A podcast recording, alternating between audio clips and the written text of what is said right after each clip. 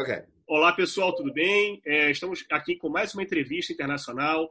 Dessa vez temos um convidado muito especial diretamente da China, professor, advogado Michael Liu, é o Managing Partner do The Hang, um dos maiores escritórios da China, e agora vou endereçar as perguntas a ele em inglês. So, Michael, thank you so much for attending our, our invitation for this interview. So, I'd like for you uh, first to talk a little bit about yourself, about your work, what, what you do at DeHeng. The Hang is one of the most important law firms, not only in China, but in the world. So it's a very important role that you have at the firm. So talk a little bit about you, and then we can we, we can move to the first question, please. Okay, okay, it's a very special uh, formation, and uh, uh, thank you, Bruno. Thank you for your invitation to uh, have a meeting online. And uh, my name is uh, Ke Liu, but you can call me Michael. That will be easier. Um, I'm from Beijing DHH law firm. I'm the managing partner for this law firm. And uh, for myself, I have worked as a lawyer for more than 20 years, uh, from uh, graduated from the university. And in 26, uh, I have studied in the UK, in Scotland, uh, University of Glasgow. Uh, when I come back to China, and uh, I joined this uh, DHH law firm, and now it's almost uh, uh, more than 10 years, more than 10 years. Uh, for myself, I just focus on the merger and acquisition, cross-border merger and acquisition, and also cross-border disputes resolution.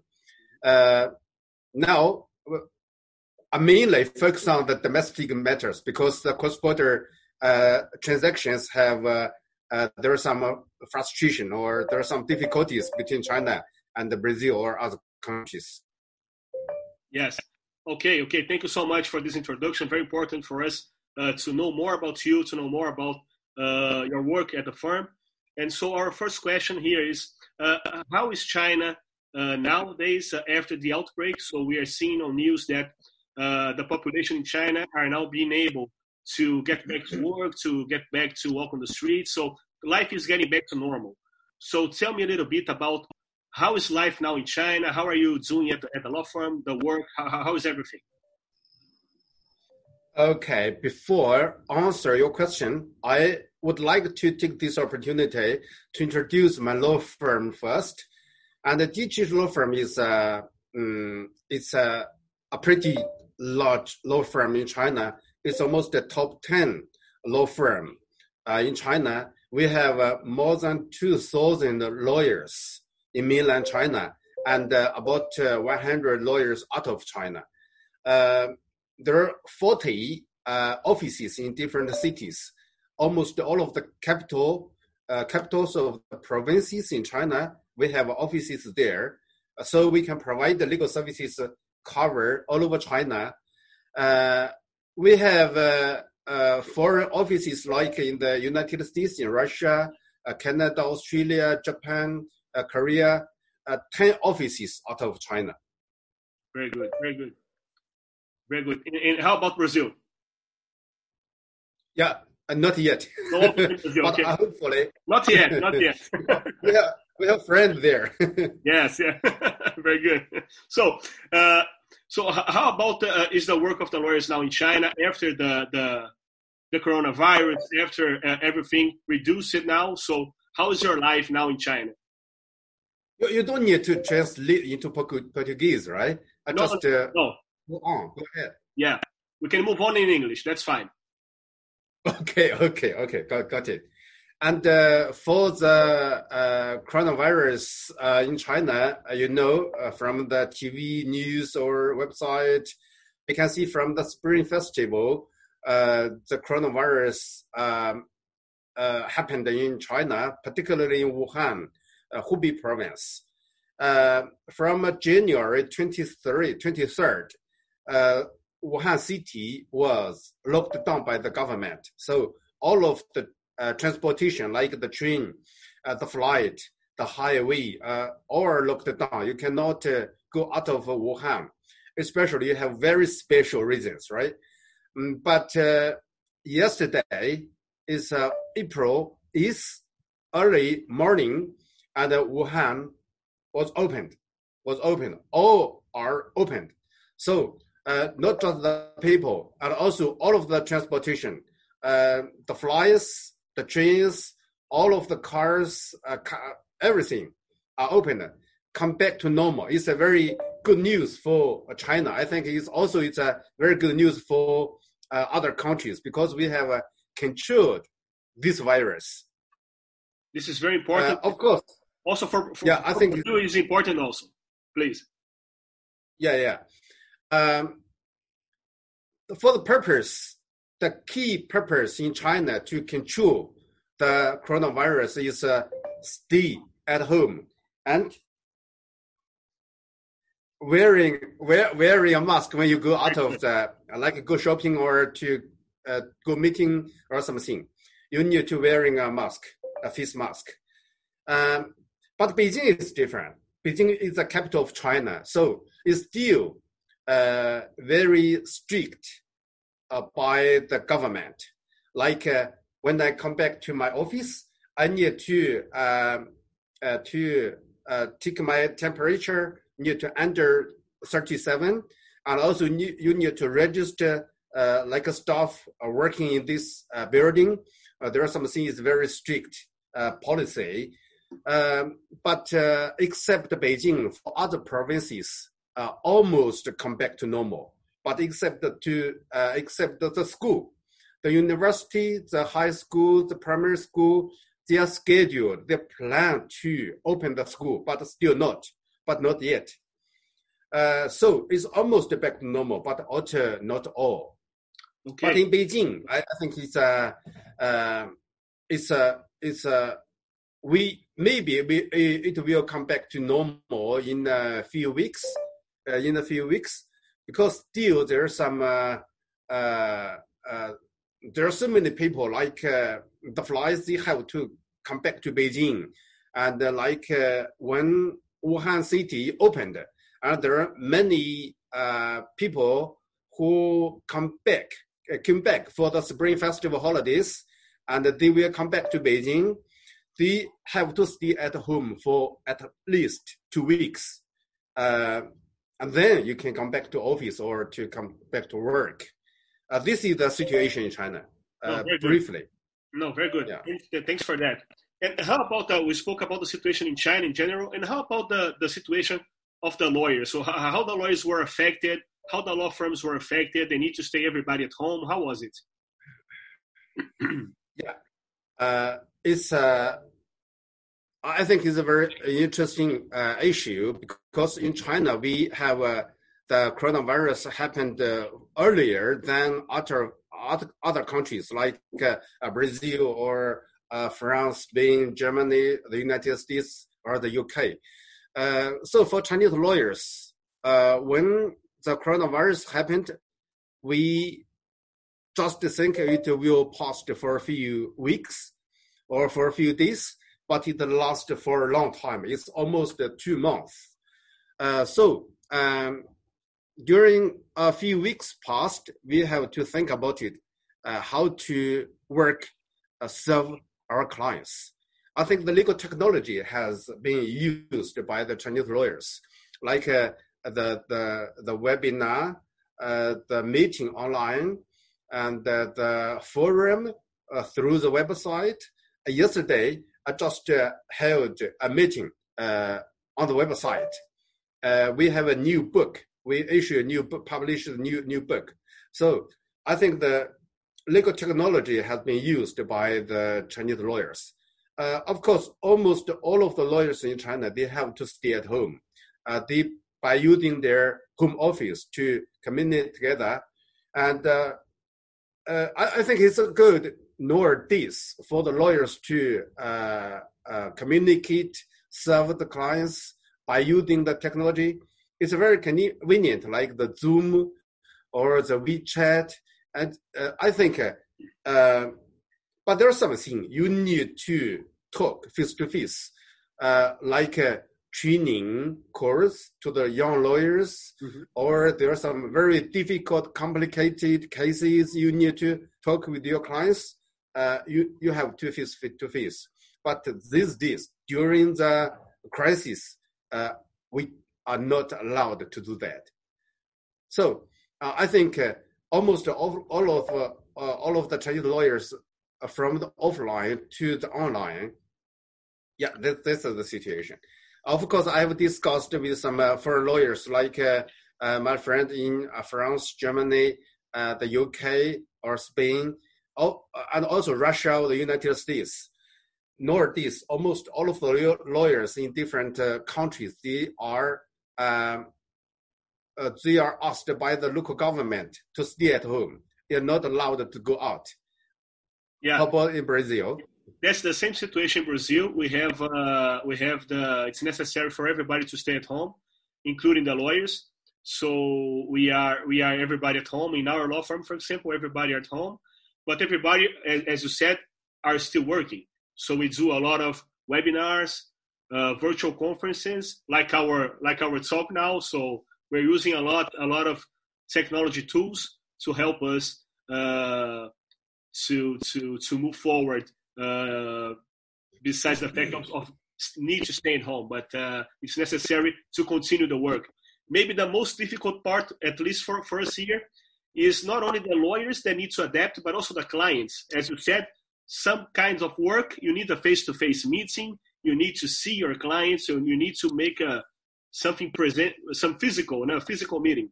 It's very important, yeah, yeah, and it's impossible. So the client also needs to adapt. So both of us, the lawyers and clients, need to adapt. So this is, I think, is very difficult, but only in the in the in the in the in the early days. Now we are almost seeing like uh, 20 days in lockdown in Brazil, almost one month. So everybody is is, is adapting now. So the situation is more more calm for for work.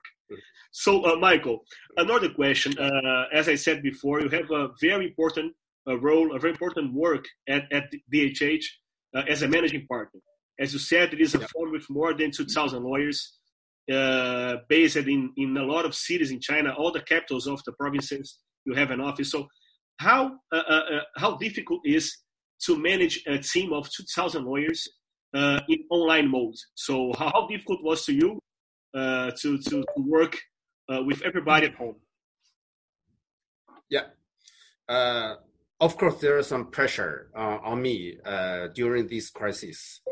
Uh, first, I have to came to my office every day, despite during the crisis period, I need to talk to all of the managing partner in the different offices in China to know what they're thinking, what they're dealing uh, with the crisis, uh, what they're uh, uh working uh, at home, and uh, if they are health, they're okay, or something like that.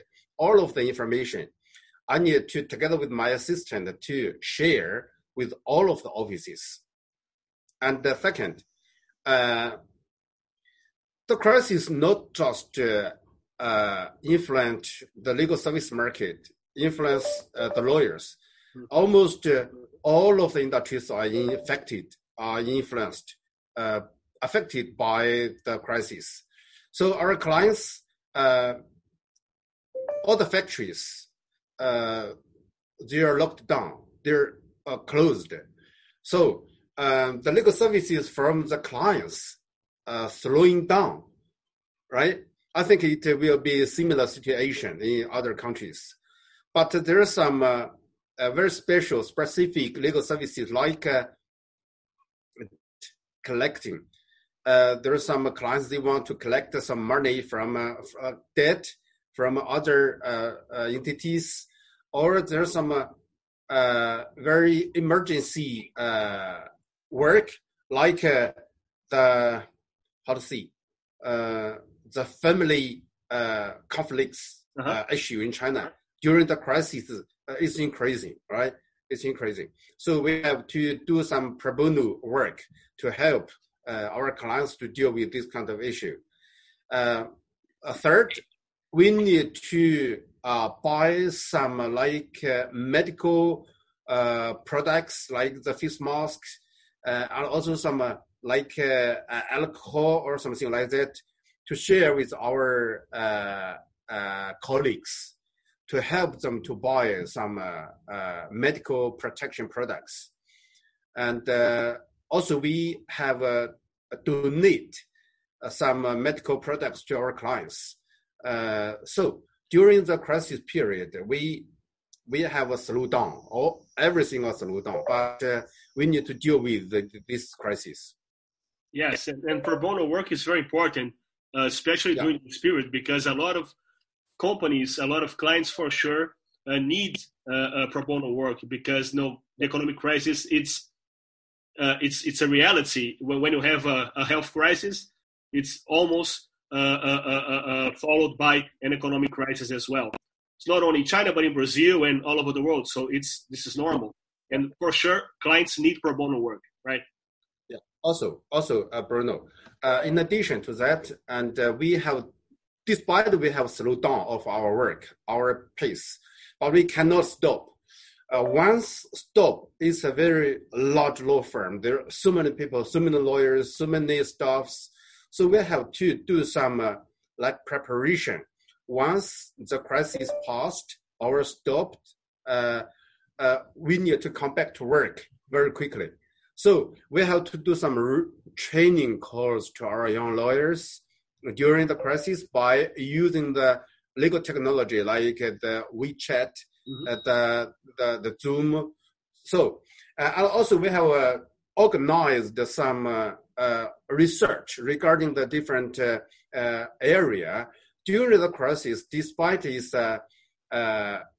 there are so many pressure to our lawyers, but we need to find some opportunities.